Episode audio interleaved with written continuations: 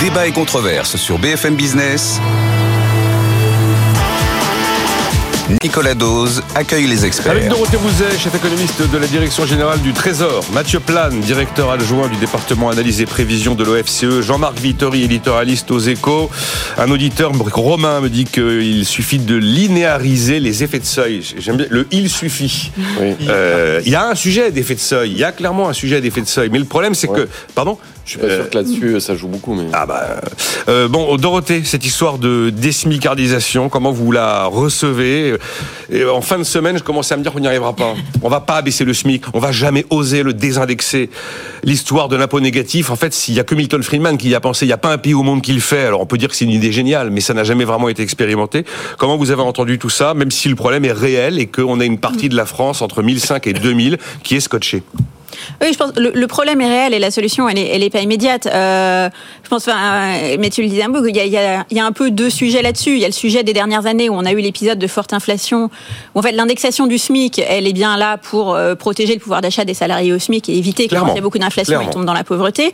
Euh, mais euh, et en plus, dans, dans la formule d'indexation au SMIC, il y a un deuxième terme, alors qui n'a jamais été dans les deux dernières, années, mais qui, qui, qui doit faire profiter aussi des salariés au SMIC de la hausse de pouvoir d'achat des autres. Euh, or, ce qui s'est passé dernièrement, c'est l'inverse, c'est-à-dire que les autres ont perdu en pouvoir d'achat et les salariés au SMIC euh, ont été protégés. Du coup, on a, on a effectivement cette compression. Euh, après, ça peut se détendre avec une inflation qui revient à la normale et des augmentations de salaire qui redeviennent un peu plus, euh, euh, voilà, un peu plus euh, conventionnelles dans l'ensemble. Et puis après, on a quand même le problème plus plus structurel, hein, qui est de toute façon le SMIC est relativement élevé avec beaucoup d'allègements de charges pour essayer de combiner un pouvoir d'achat suffisant pour euh, des travailleurs qui ont, euh, pour certains, une productivité qui sinon leur permettrait pas d'être employés, et en même temps un coût du travail maîtrisé pour l'employeur. Et on joue avec tous ces paramètres, et c'est un peu la quadrature du cercle. Donc, la sortie à la fin, euh, il y a un peu de, de questions. L'une, c'est la question de la dynamique salariale. Alors là, c'est du travail au long cours aussi. Hein. C'est comment remettre de, de, la progression de, sa, de, de carrière, comment faire que oui, effectivement, si on est jeune et qu'on démarre au SMIC, euh, c'est pas un sujet, c'est même presque fait pour ça. Euh, par contre, si on reste au SMIC pendant toute sa carrière, là, il y a un vrai sujet. Euh, mais c'est des questions de formation, c'est des questions de retrouver la productivité, et c'est des questions qui sont euh, sur, le long terme. Et ensuite, l'autre question pour moi que, ça pose, hein, qui est pas tranchée, mais qui est ce sur quoi travaille aussi une mission d'économistes en ce moment, c'est un peu le, la question un peu plus large de du financement de notre protection sociale qui repose de manière très forte sur le travail et moins forte sur euh, les autres facteurs et sources de revenus, et qui fait que du coup on se retrouve dans cette situation avec euh, un niveau de cotisation sociale élevé qui fait qu'il faut un niveau d'allègement élevé au niveau du SMIC. Mais bon, comme le, le coût pour les finances publiques est assez important, forcément c'est dégressif. Donc forcément le coût du travail augmente assez nettement quand on augmente, veut augmenter le salaire net du salarié. Euh, bon, en même temps, euh, force est de dire que quand on regarde les données, on a un peu de mal à les trouver, les trappes à bas salaire. Donc c'est un peu toujours intuitivement, on se dit que ça doit forcément exister parce que là aussi tous les paramètres sont là pour que ça existe. Et dans les données, les effets de seuil, en fait, on les voit pas tellement. Au seuil des, des allègements, on voit pas de tassement des salaires juste avant le seuil ou ce genre de choses. Mais euh, mais on voit bien que effectivement le système est pas incitatif à la progression salariale et que la manière plus structurelle de s'en sortir à la fin, oui, c'est la c'est la, la productivité, c'est la formation, c'est la c'est la, la progression et c'est pas facile. C'est la productivité, c'est la formation, c'est la montée en compétences et c'est la disparition de l'inflation. Avec ça, on aura trouvé un déjà niveau de réponse. parce qu'on se rend bien compte que c'est pas la suppression du SMIC qui est à l'ordre du jour, ni la désindexation. Et il y a des pays, je crois qu'il y a 11 pays d'Europe qui n'ont pas de salaire minimum. Hein. Donc on peut vivre dans un pays sans salaire minimum, mais ça suppose d'avoir un niveau de syndicalisation très très très très élevé dans les entreprises et d'avoir un dialogue social qui fonctionne parfaitement bien, ce qui n'est pas toujours le cas chez nous. Jean-Marc. Ben, je pense qu'il faut, il faut partir de là. Pourquoi est-ce qu'on a un SMIC en France? Pourquoi est-ce qu'on a créé en 1950 un SMIC? Le SMIC à l'époque. Un, pas un SMIC, je vais y revenir. Parce qu'on avait un dialogue social de mauvaise qualité et des syndicats pas assez puissants, en particulier au niveau euh, des, des entreprises et des branches. Hein euh, ensuite, on l'a indexé en 1952 sur l'inflation parce que sinon ça perdait du pouvoir d'achat avec l'inflation de Corée de 1950. Ensuite, on l'a indexé aussi sur les salaires parce que les salaires galopaient plus vite que, que les prix pendant longtemps et les salaires, les smicards se retrouvaient euh, perdre en fait par rapport aux autres. Donc ça, c'est 68, je crois. Euh, donc voilà on a fait le, SMIC pour des raisons qui restent, je pense, très prégnantes aujourd'hui. Ensuite, pourquoi est-ce qu'on a allégé les charges sur le SMIC? À partir de quand on l'a fait? On l'a fait à partir du début des années 1990 et c'est un gouvernement de gauche qui l'a fait. Pourquoi l'a-t-il fait? Parce qu'on avait un chômage des non qualifiés qui était absolument dramatique. Je rappelle qu'en ce moment, le taux de chômage en France est un peu au-dessus de 7%. On avait à l'époque un taux de chômage qui était de 12%, 5 points de chômage de plus. Donc le SMIC était trop élevé pour pouvoir en faire entrer sur le marché du travail cette population. Et donc, euh, exactement. Et donc, on a abaissé euh, les cotisations sociales au niveau du SMIC, aussi pour une très bonne raison. Et on peut considérer sur 30 ans que cette politique a été efficace. Hein, donc euh, l'abaissement des charges, des cotisations sociales euh, au, voisinage du SMIC a été, je, enfin, moi je considère que c'est une politique qui a été euh, utile, qui a porté ses fruits sur un point qui était extrêmement sensible. Parce que avoir un chômage de masse des non qualifiés, ça n'est pas sain et voilà, ça me paraît très utile d'agir. Alors, donc, on a créé le SMIC pour de bonnes raisons. On a abaissé les cotisations sociales au voisinage du SMIC aussi pour de très bonnes raisons. Euh, et évidemment, maintenant, on a une voiture balai. Le, SMIC, c'est une voiture balai. La, voiture balai accélère parce que elle est, sa vitesse est indexée sur l'inflation et donc elle ramasse plein de gens.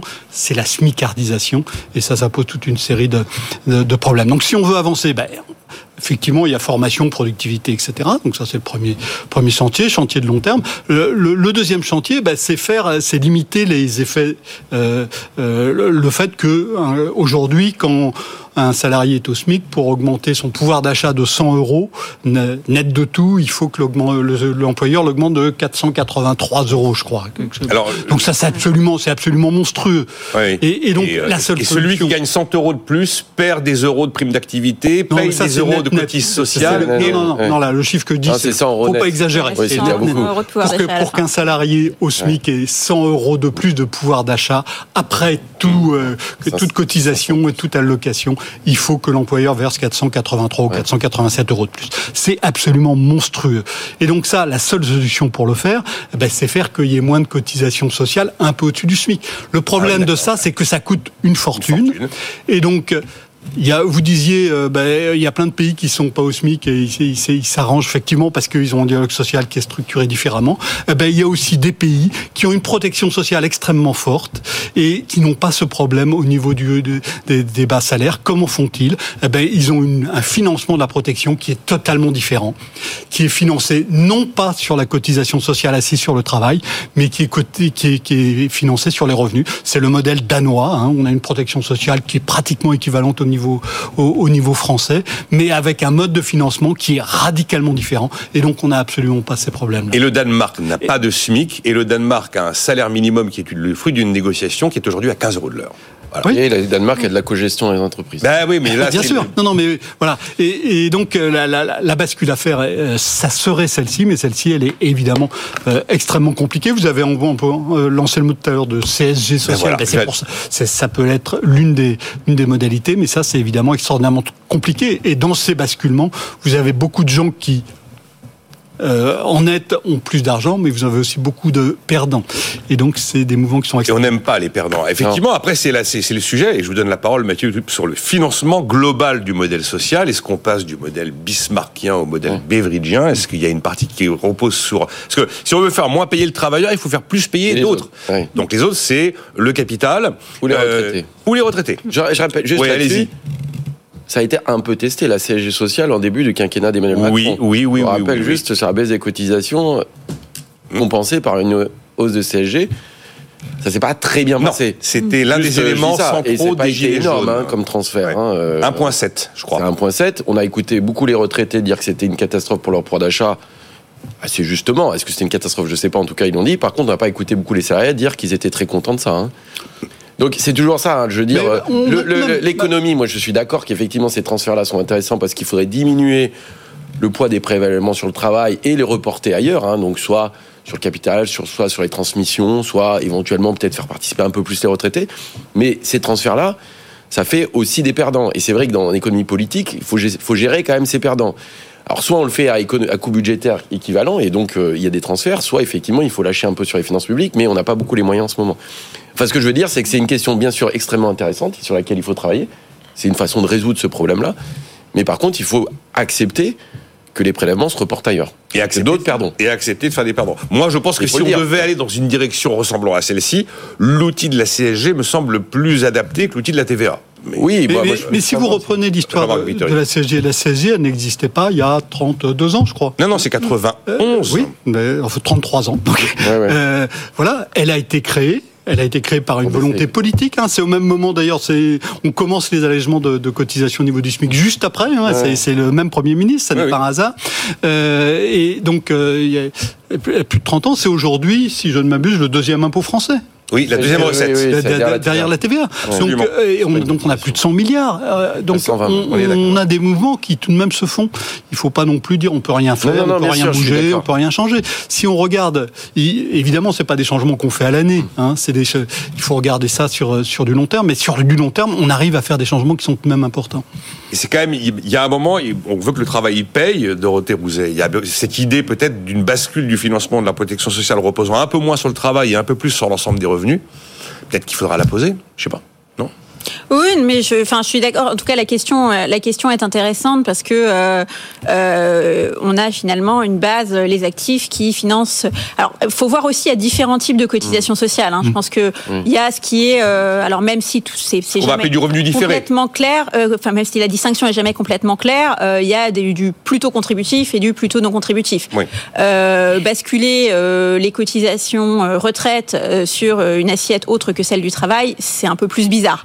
Euh, basculer le financement de la santé, de la maladie euh, sur une assiette plus large, bon, après tout, euh, je veux dire, tout le monde, tout le monde bénéficie de l'hôpital public, tout le monde va chez le médecin, donc la question se pose un peu plus facilement. Mais je pense qu'il faut aussi un peu, un peu distinguer. Il faut voir que par exemple dans les cotisations salariales, la grosse majorité de ce qui reste, c'est quand même des cotisations retraite. Clairement. du côté employeur, ben ça dépend. Au SMIC, il y en a pas beaucoup, et c'est des choses comme là aussi maladie professionnelle, accident du travail, où on n'a pas envie non plus d'enlever le signal à l'employeur parce que ça dépend quand même aussi de, euh, de son comportement et de la sinistralité.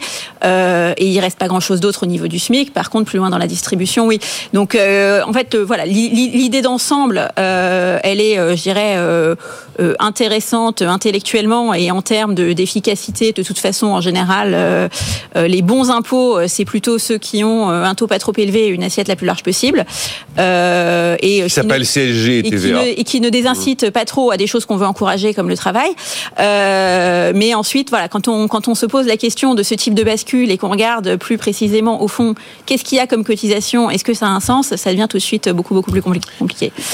Il faudrait regarder combien il reste d'ailleurs euh, pardon, de, de, cotisations patronales qui sont euh, dites justement non contributives.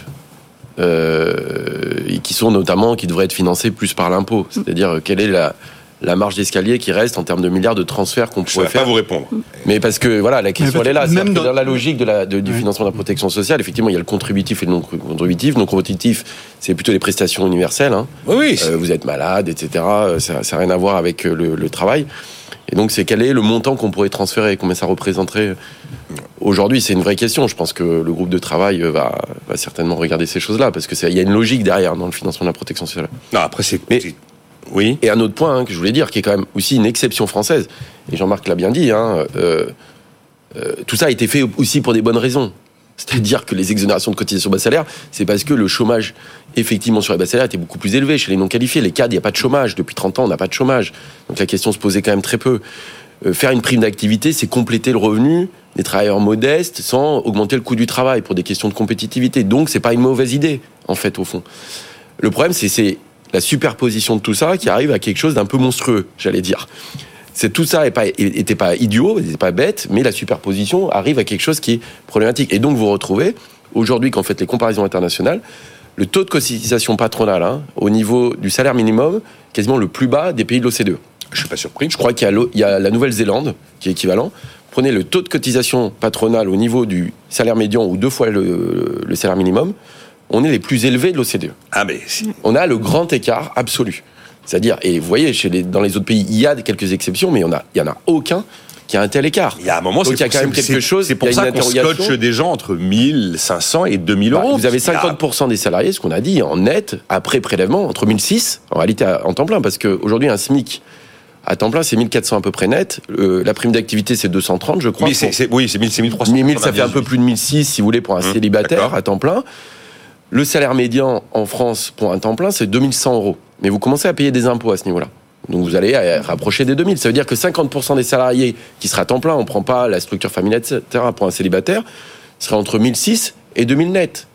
Effectivement, c'est énorme. Enfin, c'est extrêmement écrasé. C'est enfin, hyper homogène. Ça veut dire que du coup, votre progression de carrière, elle est quand même très très faible. Et quand vous avez 20 ans d'expérience et que vous avez des diplômes, bah, être à 1800 euros net quand vous avez des enfants, c'est bien problématique. Et c'est ça, hein, cette histoire, à mon avis, de, de problématiques de déclassement de la classe moyenne, de smicardisation. Elle est, elle est autour de ça. France de l'angle mort. Et c'est vrai que dans les débats publics, pendant longtemps, on n'a que parlé du SMIC. Oui, je suis d'accord. Et pas parlé de toute cette grille des salaires, qui est en fait extrêmement importante. Même sur le SMIC, il y a des ajustements qui pourraient, qui pourraient être faits. Je rappelle que quand le SMIC a été créé, il était régionalisé parce que c'est pas pareil de vivre avec 1400 euros euh, à Paris. Il y a débat hein, euh, et en Corrèze. Euh, voilà, donc il pourrait, on pourrait penser à des aménagements de ce genre-là. je rappelle aussi que le, drame du SMIC, le pire drame du SMIC, c'est qu'on reste pendant, pendant des années, voire des décennies au SMIC. Et il y a une solution qui pourrait être d'avoir un SMIC un peu plus bas, qu'on n'aurait jamais à vie, puisque ça serait seulement pendant la première année ou les deux premières années de vie euh, active. Euh, c'est, vous allez me dire, c'est un truc de sauvage. C'est ce qui s'est fait, c'est ce qui se fait en Irlande. Je On a essayé un truc qui s'appelait Jeune, hein, vous vous souvenez Ça a pas à ça. Alors l'idée a été pas passé super bien avec le mm. contrat premier embauche. après c'était le contrat euh, CPE, oui. Voilà, de Dominique de Villepin. L'idée a été coulée, mais voilà, il y a même des choses qui pourraient aussi contribuer à lisser un petit peu les choses. Euh, un, autre événement de la semaine, l'annonce. Alors, elle n'a pas fait beaucoup, beaucoup de bruit. Elle était un peu noyée par l'agriculture, euh, mais euh, tous les gens qui perçoivent aujourd'hui l'ASS, l'allocation spécifique de solidarité, qui sont 280 000, vont basculer au RSA. Parce qu'aujourd'hui, l'ASS, qui prend la suite des indemnités chômage à la fin des droits, permet donc sans travailler de valider des des, trimestres de retraite, ce qui n'est pas le cas du RSA. Dorothée vous c'est un événement ou un non-événement?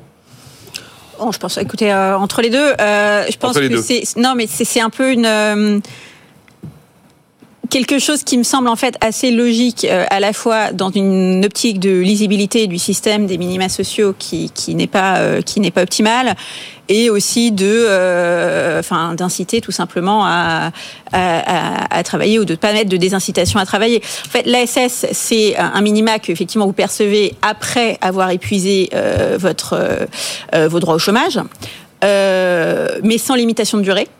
Donc autrement dit, la condition pour rentrer dans la SS, c'est au moment où on est euh, où euh, on est rentré dans le chômage, d'avoir travaillé 5 ans sur les 10 années précédentes. Mais ensuite, euh, vous pouvez théoriquement y rester 5, 10, 15 ans, tout en validant des droits, des droits à la retraite. Est-ce que la différence entre quelqu'un qui est au RSA et quelqu'un qui est qui a été indemnisé pour chômage précédemment doit être si forte, y compris des années après, je trouve que c'est un petit peu difficile à, hum, difficile à expliquer. Et après, en termes de lisibilité, en fait, pour un célibataire sans enfant, le montant de la SS et du RSA, c'est à peu près pareil. Mais ensuite, ça évolue différemment parce que la SS, c'est individuel. Mais il y a quand même un plafond de ressources du foyer. Euh, donc, si votre conjoint, en fait, euh, a une augmentation, vous pouvez sortir de la SS alors que vous, rien n'a changé pour vous. Le RSA, c'est euh, conjugalisé, familialisé. Donc, ça évolue un peu différemment. Enfin, donc, euh, il y a un peu ce, ce, ce ce, maquis euh, qui fait que bon c'est euh, alors il y a, le mot est lâché quand même le maquis. C'est hein. une non mais c'est une étape euh, de, de voilà de plus grande lisibilité et en même temps de pas introduire des traitements différents entre des gens qui objectivement sont pas dans des situations très différentes où finalement l'un accumulerait des trimestres de retraite et pas l'autre alors que fondamentalement et voilà, ils sont pas forcément dans des situations très différentes. Et puis il y, a un, autre aspect aussi hein, sur euh, sur euh, l'incitation au travail, c'est que euh, du coup, comme la condition pour rentrer dans la SS, elle est évaluée que donc de, des 5 ans sur 10 ans, elle est évaluée qu'au moment où vous rentrez dans la location, mais pas après. Imaginez que 2-3 ans après, dans la SS, on vous propose un contrat de 6 mois. Bah, si vous le prenez, ensuite, quand, vous, quand le contrat se termine, si vous n'en avez pas un autre, vous avez peut-être plus droit à la SS. et donc, est-ce qu'on va prendre un contrat court? Est-ce qu'on va essayer de reprendre un début de marche pour retourner sur le marché du travail, euh, alors qu'ensuite on tombera dans un système moins avantageux? Bah c'est pas très voilà c'est pas forcément euh, un bon calcul euh, donc donc je pense qu'il y a une question de, de, cohérence de tout ça après c'est une étape euh, euh vers avoir un système plus lisible de minima sociaux qui est un chantier beaucoup plus ambitieux mais pour moi, c'est une étape qui a quand même pas mal de sens. On a vu un rapport intéressant, c'était Christophe Sirug, je crois, qui avait fait un rapport sur le maquis justement des minima sociaux et comment imaginer une solution plus lisible. Euh, L'ASS, ça vous inspire? Non, pas, pas, plus que ça, mais je crois qu'elle a tout expliqué là. oui, non, c'était. la, question hein. qui va se poser, elle est aussi conjuguée avec la réforme des retraites. Hein, je Pourquoi euh... bah Parce qu'il y, a, ah, bah oui, eh il y a quand même un effet d'allongement des durées de cotisation qui est forte.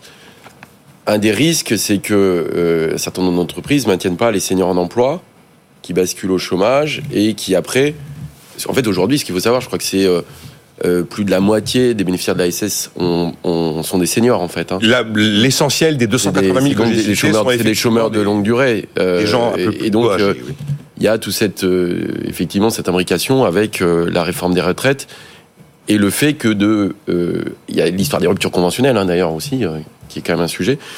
Mais il y a à la fin. On n'en parle plus, hein, Mathieu, des ruptures conventionnelles. On n'en parle plus trop. Mais donc, Parce que cette réforme des retraites, elle fonctionne si les boîtes maintiennent les seniors en emploi.